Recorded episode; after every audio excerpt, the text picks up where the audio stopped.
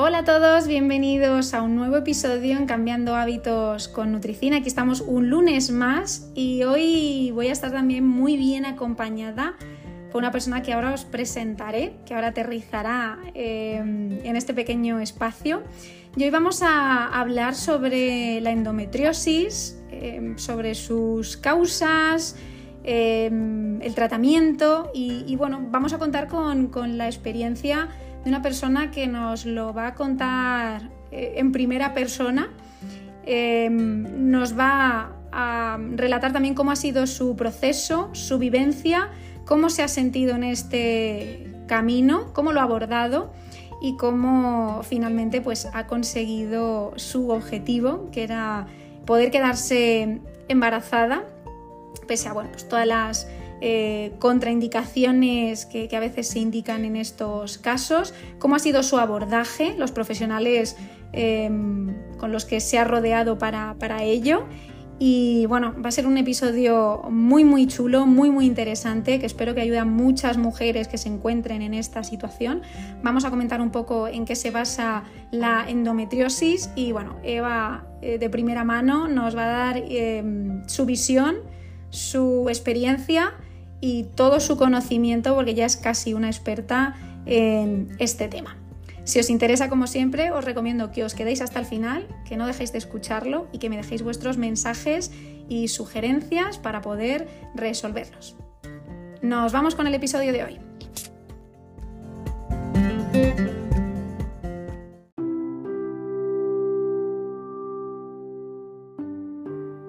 Bueno, hoy tenemos con eh, nosotros a Eva. Os cuento un poco más sobre ella. Eva tiene 39 años, sufre eh, endometriosis ovárica y bueno, tiene este diagnóstico desde hace tres años. Ya nos contará ella un poco más, pero al final pues lleva más de media vida sufriendo pues, fuertes dolores en cada menstruación. Em, nunca eh, han sido tenidos en cuenta por diferentes profesionales, en concreto por muchos ginecólogos, ¿no? que le hacían creer que, bueno, pues que eh, era una floja, ¿no? que, se quejaba un poco más de lo normal y al final bueno, anulaban un poco esos síntomas o esas sensaciones que, ella eh, tenía. Me hace mucha ilusión que esté hoy con, nosotros porque es una manera de, visibilizar la realidad de muchas mujeres, ¿no? que, que tenemos ese malestar, esas molestias y algo que todavía pues hoy es, muy silencioso ¿no? y, que incapacita para poder hacer vida normal. Entonces ella nos va a hablar de su experiencia con, la endometriosis, sus síntomas, eh, cómo le ha afectado en, su día a día a muchos niveles y más importante aún, porque aquí vamos a dar un dato muy chulo y es que actualmente y después de, de más de un año en el que Eva ha estado ahí trabajando, cuidándose, eh, peleándose con, la enfermedad, pues ha conseguido quedarse embarazada, está a puntito de esas 12 semanas, así que bueno, ella es el claro ejemplo de que se puede, se puede conseguir. Así que, hola Eva. Hola, ¿qué tal? ¿Qué tal Cintia? ¿Cómo estás? Bueno, muy feliz de estar hoy aquí contigo. Bueno, muy contenta, muy contenta porque em, creo que nos vas a ayudar mucho, que vas a ayudar a muchas mujeres con tu experiencia, que es un poco también lo que buscamos y de lo que se trata. Y si te parece, pues eh, nos, vamos, nos vamos al lío ya por ello. Eh, cuéntanos cómo, cómo, ha sido tu experiencia con, con, respecto a la endometriosis. Vale, bueno, pues a ver, esto es, es una experiencia, la verdad, para mí pues un sube y baja de emociones. Yo podría describirlo sobre todo como una experiencia de aprendizaje total en la que para mí pues ha sido como muy importante no, no tirar la toalla, ¿no? Ha sido una de las mejores decisiones que he podido tomar para, para bueno, como mucha gente dice, pues poder alcanzar así pues mi, mi mejor versión, ¿no? Dentro de lo que es el, el destrozo que a veces esta enfermedad pues pues hace, hace en nosotras, ¿no? Evidentemente, pues tampoco he estado sola, ¿no? Es muy importante, pues, acompañarte lo que llamamos eh, nuestras personas vitaminas y, sobre todo, pues, ponerte en, buenas manos, en todos los sentidos. Para mí es súper importante. Y bueno, pues hay que quejarse, pues es lo primero que se nos pasa por la cabeza, ¿no? ¿Qué me dices del famoso y por qué a mí? Supongo que a todos, pues siempre que nos pasa algo, pues nos da por pensar esto. Pero como quejarse a veces, pues no, no va a hacer que avancemos pues mm, yo sobre todo desde mi experiencia, pues te puedo decir que, bueno, ¿qué me vas a decir tú también? Que, que, llevas conmigo ya años, que bueno, llevando una vida sana se puede mejorar y muchísimo, muchísimo. Sí, porque para quien, para quien no lo sepa, por introducir un poco lo que es la, endometriosis, em, es una condición médica en la que lo que ocurre es que el tejido que es similar al revestimiento del útero crece fuera de, de este órgano, ¿no? Y al final es lo que provoca pues ese dolor pélvico más intenso, dolor durante el ciclo y en algunos casos pues puede afectar a, la fertilidad. ¿Cómo, ¿Cómo, fue para ti todo esto? El, tener en cuenta estos síntomas y, plantearte el cómo abordarlos. Pues a ver, sobre todo, pues no sé, enfrentarme a la posibilidad de vivir con una enfermedad que hoy en día no tiene cura, pues eh, es, duro, ¿no? Al fin y al cabo, pues eh, sabes cómo estás hoy, pero pues tampoco sabes cómo vas a estar después de dos años, ¿no? Entonces, eso es algo que a mí desde el principio me agobió muchísimo, porque, porque bueno, como todos sabéis, al final, debido a la falta de investigación, etcétera, pues es, es eso, es una enfermedad que no, que no tiene cura, ¿no? Entonces hay, hay cosas que pueden hacer que, que bueno, eh, palies un poco los dolores, etcétera, pero no, no hay una cura como tal. Entonces eso es lo que más me, me agobió. Pero lo segundo que más me agobió, pues como todo el mundo sabe, eh, al ser una enfermedad que está tan ligada con problemas de infertilidad, pues eh, mi agobio era precisamente pues no poder ser madre, ¿no? Claro, sí, que al final es es una idea que como mujer está ahí, ¿no? Y que esa incapacidad, pues imagino que a nivel autoestima mm, tiene que ser algo muy duro. Sí, la verdad que sí, porque pues eh, en un principio todo el mundo siempre tiende a ponerse en lo peor, ¿no? Entonces de repente te cae el jarro de agua fría y, bueno, aunque en ese momento a lo mejor no, no quieras ser madre justo ese día, ¿no? Por así decirlo, es una idea que, a largo plazo pues la tienes en mente. Y, claro, que de repente te digan que, todo esto puede cambiar, pues eh, es, es algo que cuesta digerir, la verdad, y mucho. No, y al final yo creo que todos los que te conocemos podemos destacar ese tesón, esa fuerza, esa valentía, eh, la capacidad de irte a por todas eh, con todas las propuestas que te han hecho, porque entiendo que hay una parte que es muy dura, como bien has dicho, hay muy poca investigación, al final muchas veces probáis tratamientos eh, muy nuevos que, no tienes garantías y, y, al final hay un riesgo, ¿no? Es decir, oye, estoy poniendo todo de mi parte, pero no tengo la garantía al 100% de que vaya a conseguir el resultado que quiero. ¿Cómo, cómo gestiona uno eso?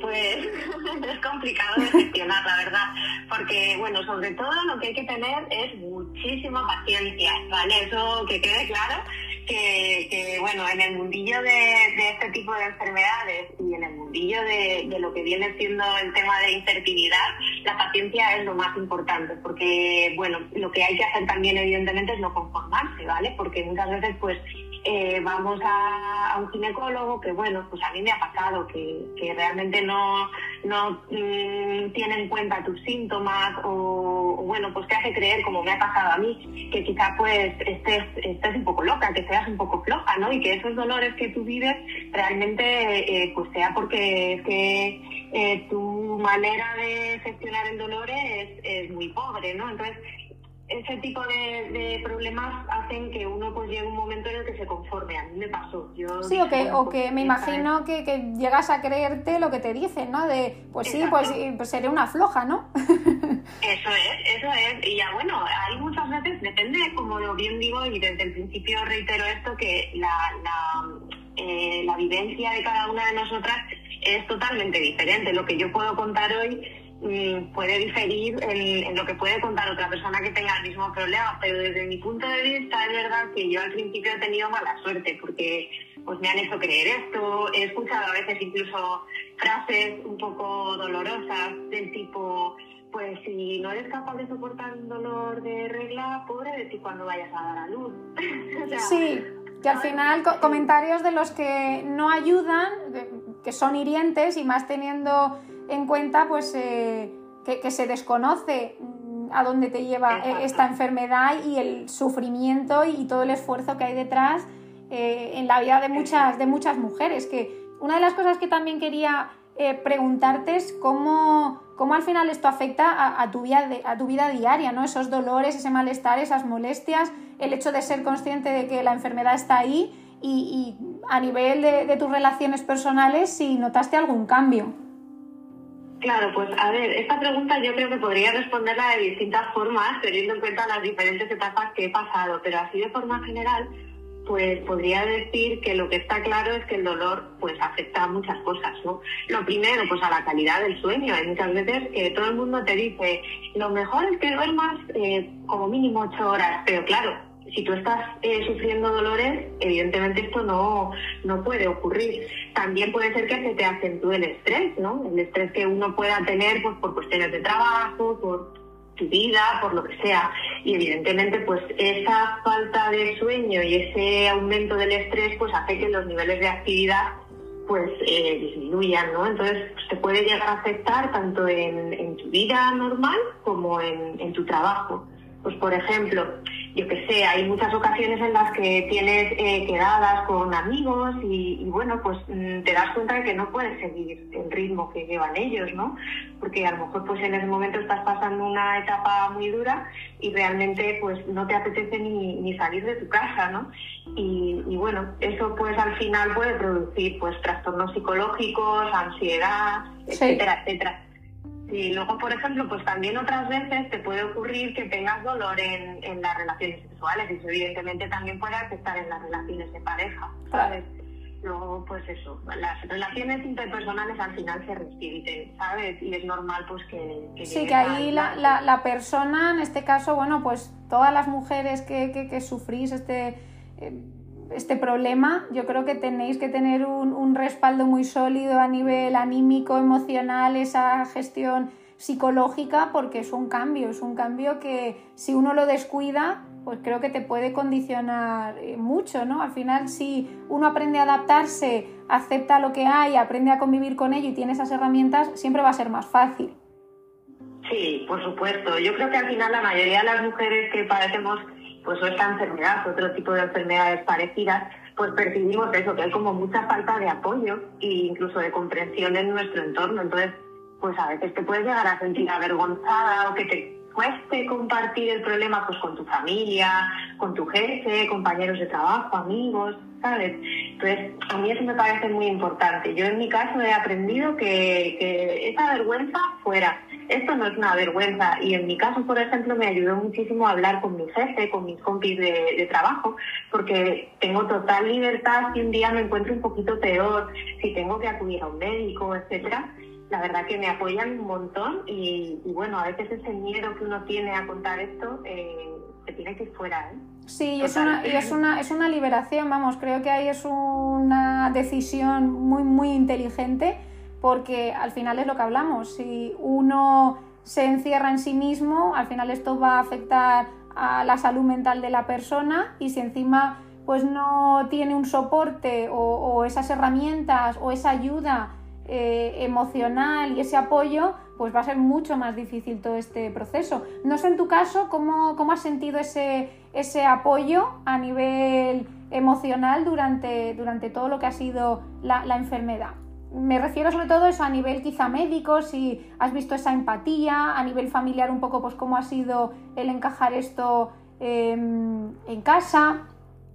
Claro, pues a ver, yo por ejemplo, eh, a nivel de experiencia personal, a mí desde el principio yo decidí eh, apoyarme en gente que, que me aportara algo positivo, ¿vale? A ver, esto puede sonar un poco extraño, pero es cierto que con el paso del tiempo te acabas dando cuenta de que ese tipo de comentarios de ay, pobre, jo, pero es que esto es un horror, pobrecita, pues ayudan, pero no, o sea, no sé cómo decirlo. En mi caso, por ejemplo, yo decidí eh, no tapar, pero sí no contar todo a mi familia, porque, por ejemplo, me agobiaba que estuvieran súper preocupados y constantemente metiéndome metiéndome no miedo de decir pues eh, no hagas esto porque quizás esto no te venga bien. No sé cómo, cómo explicarme.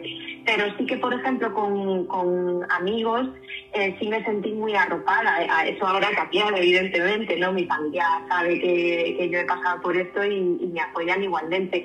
Pero hay diferentes etapas dentro de, de lo que viene siendo esta enfermedad en las que he pasado por estos por estos cambios luego aparte del apoyo familiar o el apoyo eh, de mis amigos, pues mm, también es súper importante buscar ayuda, ¿vale? Yo pues eh, diría, por ejemplo, que, que siempre ponerse en buenas manos es súper, súper importante, tanto eh, con un buen ginecólogo que os ayude, que, os escuche, sobre todo que tengáis un diagnóstico eh, bueno y también, bueno, ponerse en buenas manos en cuanto a temas de integrativos, ¿no? Es decir, mm, súper importante un buen nutricionista, súper importante eh, una persona que os apoye y os ayude con, con entrenamientos personalizados. Y, bueno, pues en mi caso, por ejemplo, eh, también me están llevando en, un centro y me están ayudando un poco con el tema de, los PNIs, ¿no? Entonces, a ver, ya te digo que esto es un caso como muy personal, ¿no? Cada persona necesitará sí, va a necesitar una cosa puntual, pero, pero sí, al final esa visión integrativa de que eh, las enfermedades, vamos, te diría endometriosis como muchas otras, al final tienen ese abordaje y ese tratamiento más multidisciplinar y que tenemos que estar mm, bien en todos los sentidos y a todos los niveles, que todos nuestros eslabones, digamos, estén, estén en, ese, en ese orden y en esa línea. Porque cuéntanos un poco cómo fue tu, tu proceso de diagnóstico y, bueno, los tratamientos que has ido atravesando, así eh, resumido. Así de forma resumida, es complicado, ¿eh? Resumir es complicado porque sé que ha sido tiempo Claro, a ver, yo llevo media vida prácticamente desde los 13 años con, con dolores eh, fuertes. Es verdad que a veces eran más fuertes que otras, pero esto no, yo consideraba que no era normal. Entonces, el diagnóstico o el proceso ha sido bastante largo, ¿vale?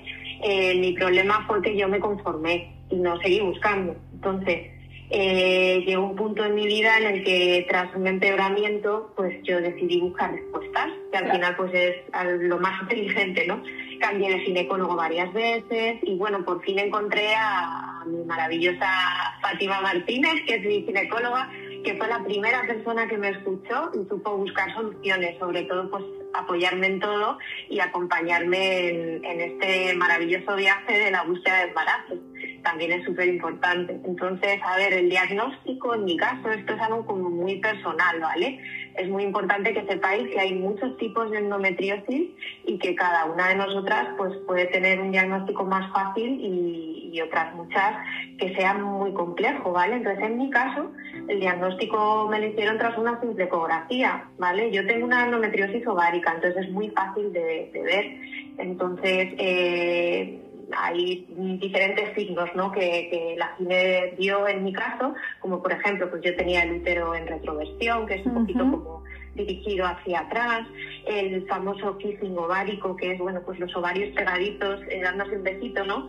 Eh, también dirigidos hacia atrás, quistes de chocolate, que es lo que ellos llaman en los ovarios, que no paraban de crecer. Entonces todo esto lo hacen muy obvio. Quiero decir que y bueno, pues fue muy fácil de, tener un diagnóstico de endometriosis ovárica, pero claro, cada caso es un mundo y cada diagnóstico es diferente. ¿Y, en cuanto, ¿Y en cuanto al tratamiento? El tratamiento fue complejo, ¿vale? Porque en mi caso lo que ocurrió es que yo nunca quise eh, mm, estar con píldora anticonceptiva.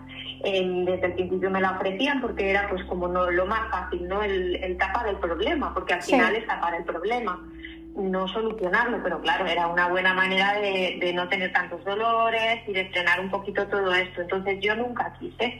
Cuando empeoré y, conseguí pues esta maravillosa ginecóloga, eh, en ese momento me estaban creciendo los quistes de manera muy descontrolada. Entonces ella me dijo que, bueno, de forma como urgente había que parar esto, porque no podía hacer que, que, que siguieran creciendo y que tuviera incluso riesgo de torsión ovárica, ¿no? Entonces empecé con la píldora. Lo que ocurrió fue curioso y es que la píldora no, no frenó este crecimiento de, de quistes. Ya os digo que esto es un poco personal. En mi caso no me sirvió, entonces... Puede haber otros que, que, sí que funcionen. Eso es. Entonces, nada, frenamos, eh, frenamos la píldora y ella estuvo probando pues una serie de, de medicación que en mi caso me funcionó muy bien. Eran unas inyecciones que me tenía que poner en la tripita y, la verdad que, fue lo único que hizo que los quistes disminuyeran y de esa manera pues ya empezar a normalizar un poco mi vida. Y, bueno, aparte de esto, pues como hemos hablado antes, súper importante tener en cuenta que la endometriosis pues es una enfermedad eh, inflamatoria, ¿no? Entonces hay que tener en cuenta que todo lo que podamos ayudar para que nuestro organismo deje de estar tan inflamado, pues también va a ayudar a que los síntomas pues vayan disminuyendo. Vale, y a ese nivel, a nivel antiinflamatorio, que cuéntanos un poquito qué pautas seguiste, qué tipo de recomendaciones. Claro, pues a ver, sobre todo yo al principio cuando empecé a investigar un poquito acerca de, lo que pasaba ¿no? con, la endo, pues eh, empecé a leer que bueno, pues que como la endometriosis es una condición altamente inflamatoria, la mejor solución eh, fue pues eso, eh, el hablar contigo, ¿no? Ya sabes que, incluso hicimos una especie de, parte en la que tú me ayudabas a, pues a, ver alimentos que me vamos, que, en ese caso eh, había alimentos que yo estaba tomando sin saber que me estaban causando más inflamación en el cuerpo, ¿no?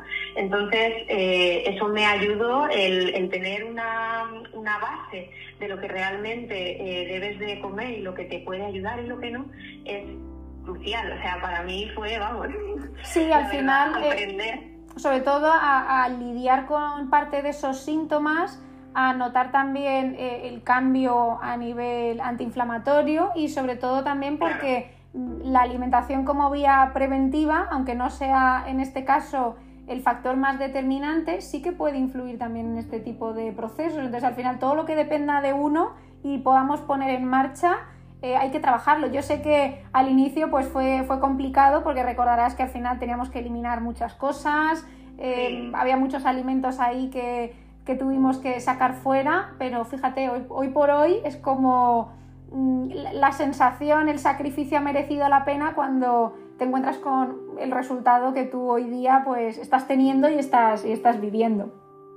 Totalmente. Es que además, aunque te cueste al principio, cuando tú realmente empiezas a notar esos cambios en tu cuerpo y sobre todo empiezas a notar que, bueno, pues que las reglas son menos dolorosas, que incluso eh, quizás hay menos sangrados, etcétera, pues jo, dices, ostras, esto está funcionando y eso es lo que realmente te ayuda a seguir adelante y bueno, aunque haya recaídas, porque no, esto es como todo. Yo, pues eh, a día de hoy eh, estoy eliminando el gluten de mi dieta, ya sabes que yo no soy celíaca, pero sí es cierto que esto me ha ayudado muchísimo, sobre todo al principio del embarazo, etcétera, etcétera, a, bueno, pues a, notar pues incluso más energía. O sea, sí, porque el, el gluten, aunque la persona, esto hay que dejarlo también muy claro, aunque la persona no sea celíaca o no tenga una intolerancia, eh, es una proteína bastante inflamatoria y en muchos casos o muchas enfermedades que tienen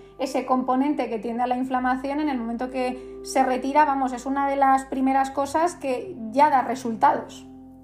Total, total. Yo lo noté muchísimo. Otra cosa que también he notado un montón es eh, el aumento de endorfinas cuando entrenas. O sea, yo creo que ahora mismo lo estoy echando muchísimo de menos, ya lo sabes, porque bueno, me han recomendado que baje un poquito el power, ¿no? Al principio del embarazo y estoy deseando volver porque porque la verdad a mí me ha ayudado muchísimo. Sí, que esos, esos tres primeros meses al final, pues por consolidar bien todo lo que es esta, esta etapa inicial, ese primer trimestre, sí que en estos casos os recomiendan más esa pausa, ese reposo, pero es, eh, es, muy interesante sobre todo eh, el previo, ¿no? El cómo tú has llegado a ese punto con esa rutina de ejercicio, de entrenamiento em, ajustado, por supuesto, a las distintas fases, que, yo recuerdo que había semanas que me decías, Cintia, es que esta semana igual tenemos que bajar un poco la parte aeróbica y potenciar más la parte de fuerza, porque estoy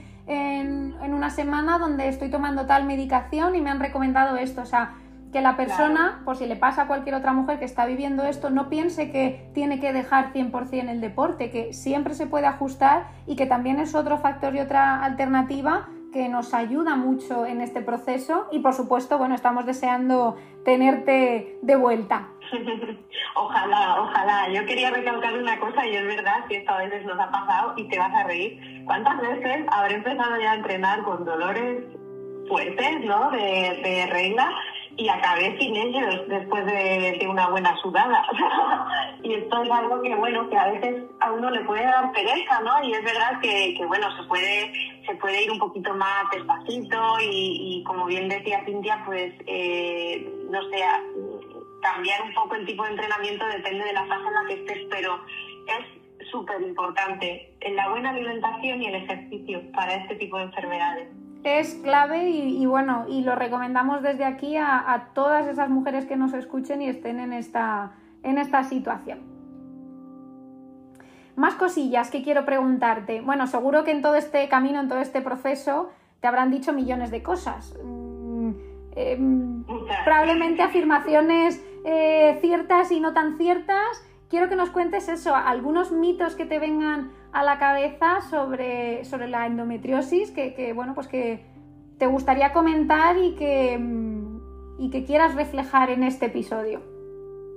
Vale, pues bueno, aquí hay, aquí hay algunas curiosas, la verdad. Y, bueno, voy a empezar hablando de, de la endometriosis siempre causa dolor. Pues, a ver, eh, puede ser que sí, puede ser que no, ¿vale? Es común pues que la endometriosis se asocie pues a fuertes dolores, ¿no? Pélvicos, etcétera. Sin embargo, pues puede ser que haya una mujer que reciba un diagnóstico de endometriosis cuando no tiene ningún dolor.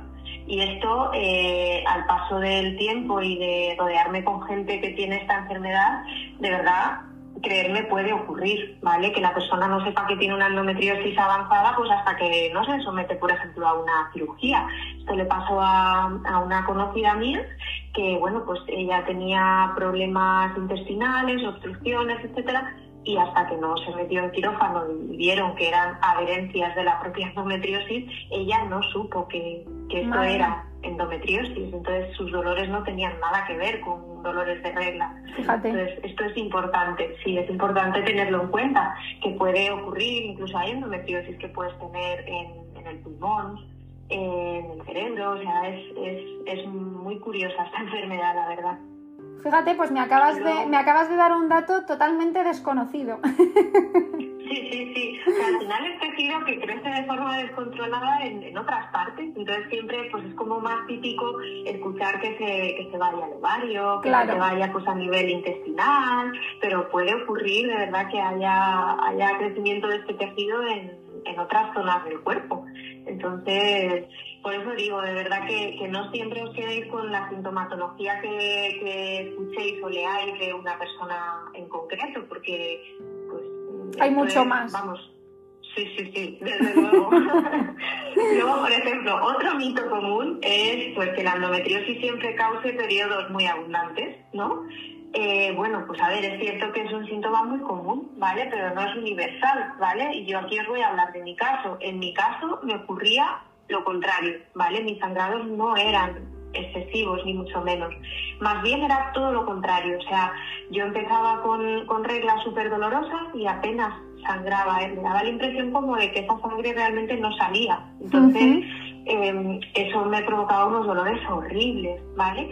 Entonces, hay que tener en cuenta esto, que los sangrados pues, pueden variar en volumen, en duración, ¿sabes? Desde muy intensos y dolorosos hasta leves y ligeros. ¿vale? Sí, que puede variar dependiendo de cada caso y, creo que fíjate que es otro dato importante, así como me imagino el tema de síntomas, que, que habrá pues como un cajón de muchísimos síntomas y que no todas las mujeres van a experimentar todos. Eso es, eso es. Por ello, pues lo mejor siempre es hablar con un profesional para conocer cuál es tu situación. ¿vale? Luego, pues, a ver, otro mito, que es que hay, hay muchos. Hay muchos, sí. hay muchos. La endometriosis es sinónimo de infertilidad. Pues vamos a ver. Puede ser, ¿vale? Porque se estima que entre un 30 o 50% de las mujeres que tenemos endometriosis, pues podemos llegar a experimentar dificultades para quedarnos embarazadas. Pero esto no es sinónimo de infertilidad, ¿vale? Pues al fin y al cabo aquí tenéis un ejemplo. Entonces, eh, es cierto que eh, hay que cambiar muchos factores en tu vida, es lo que hablábamos antes. Para llegar a conseguir un embarazo, pues todo el mundo sabe que, bueno, hay gente que, que, lo consigue rapidísimo y hay gente que le cuesta un poquito más, independientemente de que puedan tener o no una enfermedad como la endometriosis. Entonces, eh, teniendo en cuenta esto, si intentamos por todos los medios, con ayuda de profesionales, como bien digo, cambiar eh, factores del tipo descanso, alimentación, niveles de estrés, mm, deporte, siempre esto nos va a ayudar muchísimo a, conseguir por fin un embarazo, ¿vale? Sí, creo que además ese, ese es clave, ¿no? Porque es, quizá me atrevería a decir uno de los que más se escuchan. Exacto, sí, sí, sí, sí. Además que, claro, pues yo fui la primera, ¿no? Que, que, bueno, pues cuando me dijeron que tenía endometriosis, de repente se me vino a la cabeza, ¿y podré ser madre alguna vez? Entonces, eh, es lo más común, es lo más normal. Y ya os digo, no es imposible, ¿eh? O sea, seguro que si indagáis, hay muchísimos casos de mujeres con endometriosis que, que a día de hoy son, son madres y, bueno, aunque haya costado quizás un poquito más, realmente eh, no es imposible. Que al final queda esa, esa esperanza, ¿no? Que, no es un, no rotundo y, que en muchos casos pues que no tiren la toalla y, que se animen a seguir. Yo creo que, es un mensaje motivador. Eso es, y sobre todo siempre y cuando estéis en buenas manos, ya os digo, hay ayudas de, de muchos tipos, o sea, no solamente esto se trata en ponerse en procesos de fecundación in vitro, que evidentemente es un recurso más que, que, nos va a ayudar, por supuestísimo, porque hay muchas veces que si de manera natural no puede ser, pues ahí está ese recurso que, evidentemente va a aumentar las probabilidades, pero ya no solamente eso, sino el tener en cuenta pues todos estos factores externos que pueden hacer que, bueno pues que, el embarazo se dificulte, ¿no? Y que podemos cambiarlo.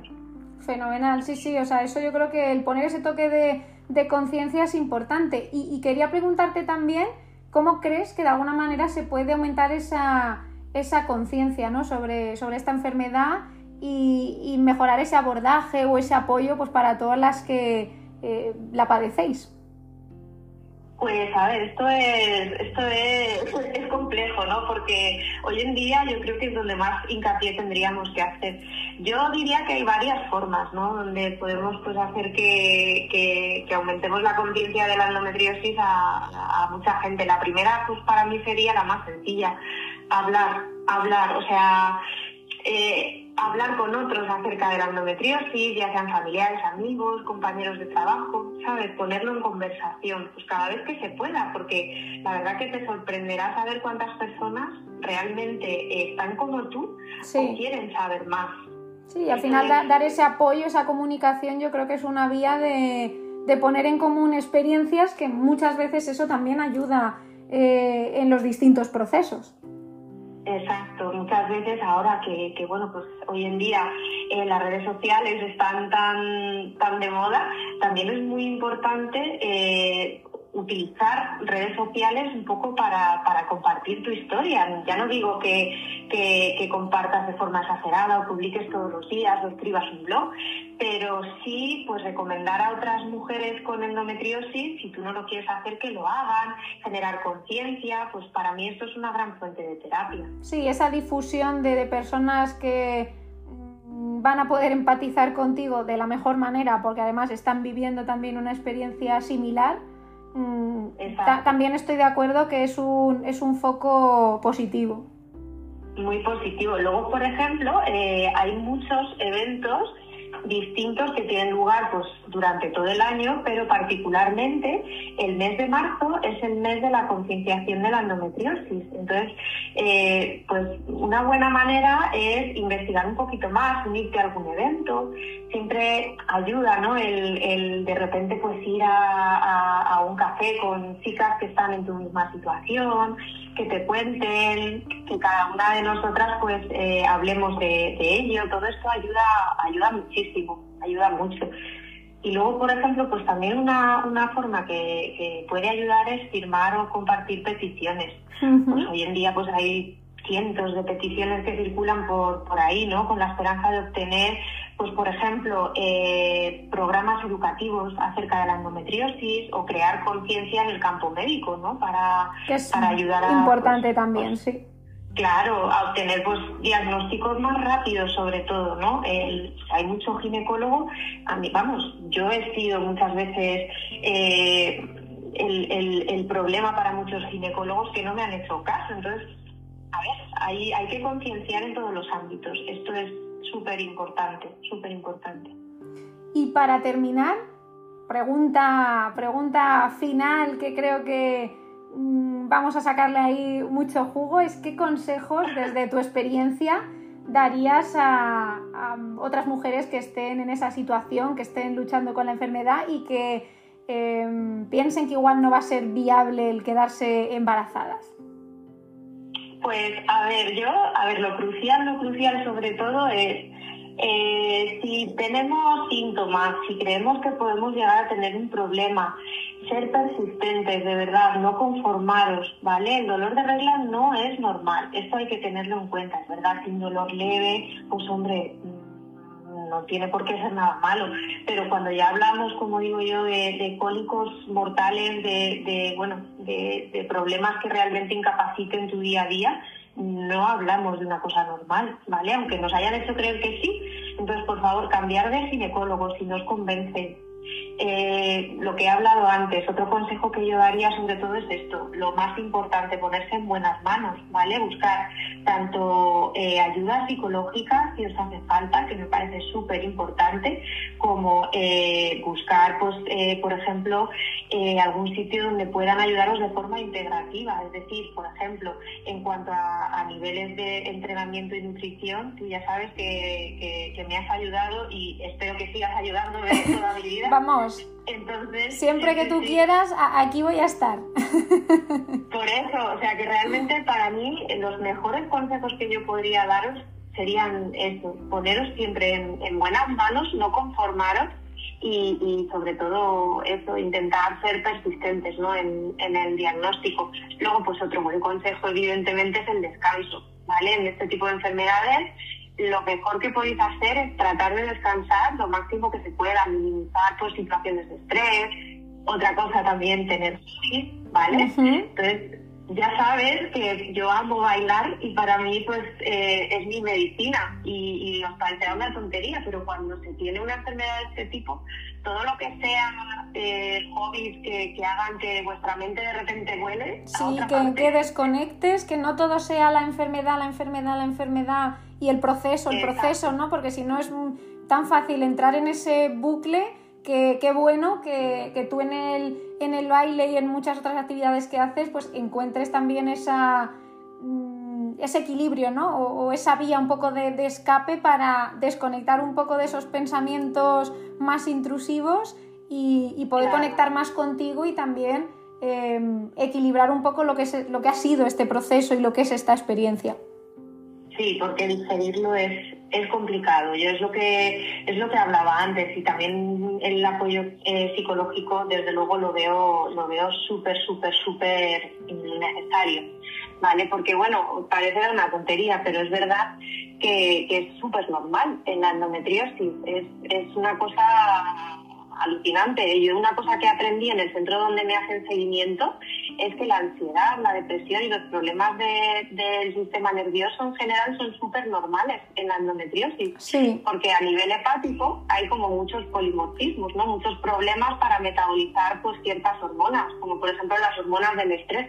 Entonces, claro, si no se eliminan bien, evidentemente esto nos va a afectar, ¿no? Sí. Y luego, pues por otro lado, lo que hablábamos de, del tema de la serotonina, ¿no? Si la serotonina se crea a nivel de la microbiota intestinal, ¿qué, te, me vas a contar tú? Si la microbiota está alterada, pues evidentemente eh, no va a haber la producción, no va a haber ahí serotonina suficiente, tus niveles de energía, tu sensación de felicidad, bienestar, pues va a estar reducidísima y, y también es un componente que es clave. Y además si a todo esto le sumamos que tenemos niveles de inflamación crónica, pues a veces esto ya pues te puede llevar incluso a, tener neuroinflamación. Entonces, a veces, a mí me ha pasado, ¿eh? Que de repente yo soy una persona que, siempre he presumido de tener una memoria buena y de golpe y porrazo pues faltas de memoria, aletargo, que a veces te cuesta como pensar. Sí, como esa, eh, esa ralentización a la hora de, procesar a lo mejor las cosas, ¿no? O eh, la famosa nube mental que a veces sentimos de me cuesta, me cuesta arrancar, me, me siento más lenta eh, procesando la información o en mi día a día, que al final esas cosas también pues, terminan afectando. Por eso es que a mí conocer esto me ayudó muchísimo pues a dar sentido a, muchos de los síntomas que yo tenía, ¿no? Porque a veces llegas a pensar, ostras, ¿y esto me estará pasando por la endometriosis? ¿O esto que yo, que yo vivo es, tiene que ver? Y claro, ya te pones a hilar y dices, ostras. Sí, la cantidad de, cosas que, que, se van entrelazando y se van relacionando y es, es muy curioso, ¿no? Y sobre todo, bueno, que, que al final la, la parte positiva también en tu caso que no quiero em, que finalice el episodio sin que lo comentemos, es que tú has conseguido, tú eres el claro ejemplo de sí se puede de cara a conseguir un embarazo, aunque em, las cosas vengan en contra, aunque nos den esos mensajes negativos. Y cuéntanos, cuéntanos cómo va todo este eh, proceso un poquito. Bueno, pues la verdad, eh, de momento va la cosa bien, ¿vale? Es verdad que estoy teniendo como un poquito más de cuidado porque, bueno, pues eh, al final la endometriosis también puede hacer que, bueno, pues que haya por ahí alguna cosita que se nos pueda escapar, pero de momento va todo fenomenal. Como te decía, eh, la semana que viene ya tengo la eco de la semana 12 y en principio después de esa ecografía, si todo va bien, pues ya parece que salimos de, de esa fase de peligro, ¿no? Entonces estoy deseando, deseando ya poder hacer un poco más mi vida eh, y, y bueno, pues Volver a, retomar todos tus hábitos, toda esa rutina activa y bueno, y nosotras de, tenerte de nuevo ahí cada semanita y, bueno, de, vivir contigo el proceso, que, bueno, a mí me hace mucha ilusión, también tengo que decírtelo, eh, el compartir también todo ese, todo ese proceso, todo lo que va a ser tu, embarazo, tener esa vivencia eh, de tu mano y, y bueno, y desde aquí también mm, que, lo sepa todo el mundo que Eva es una súper luchadora que se lo ha currado mucho, que aquí parece que ha sido el proceso eh, súper sencillo y, no, y, sé que ha habido momentos duros y que me alegro, me alegro infinitamente que este haya sido el resultado porque sé lo que lo has trabajado, lo que lo has peleado y vamos, que te lo mereces. Muchas gracias. La verdad que no, lo he dicho desde el principio y lo seguiré diciendo. No hubiera podido si no fuera por la ayuda de, mucha gente que me rodea, por la tuya también, bien lo sabes.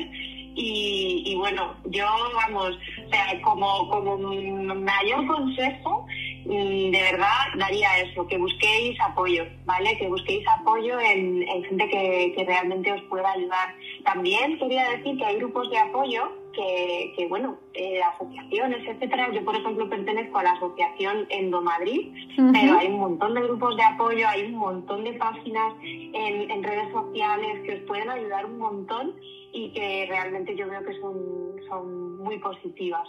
Pues sí, seguro que todos estos consejos y toda tu historia ayuda a muchísimas mujeres que, que, nos escuchen y que se encuentren en esta situación. Y bueno, por mi parte, darte las gracias, que ya sabes que era un episodio que en mi cabeza estaba desde, desde hace mucho y, bueno, y que me ha encantado poder hacerlo, poder llevarlo a cabo, que seas la, prota de, del episodio de esta semana y, y bueno, Eva, ¿qué decirte? Que nos vemos muy pronto y que gracias por compartir con todos nosotros tu experiencia, por dar todo tu conocimiento, porque estoy segura que vas a servir de ejemplo para muchísimas mujeres.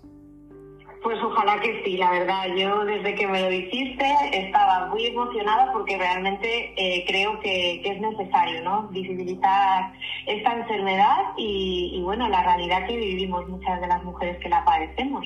Entonces, la verdad que me alegra muchísimo que gracias a personas como tú esto se pueda visibilizar, gracias a tu podcast que me parece maravilloso, siempre te lo diré, y, y gracias de verdad por contar conmigo. Sabes que siempre que lo necesites, estoy por aquí y, nada, animaros chicas, de verdad que esto no es el fin del mundo y, hay, hay, luz al final del túnel, ¿vale? Así que, así que muchas gracias, muchas gracias. Sí, sí, yo remataría y cerraría con un se puede. Exacto, exacto. Sí se puede, tal cual. O sea que, que, bueno, hay como bien decía casos y casos, pero siempre hay que tener, hay que tener ahí la parte, la parte positiva en vuestra cabeza. Eso es súper importante. Pues millones de gracias, Eva, y, nada, pues aquí seguiremos en próximas semanas compartiendo más contenido de interés. Como siempre os digo, si necesitáis dejarme cualquier tipo de sugerencia de cualquier tema para que lo dediquemos en este espacio, pues fenomenal. Yo estoy abierta a ello.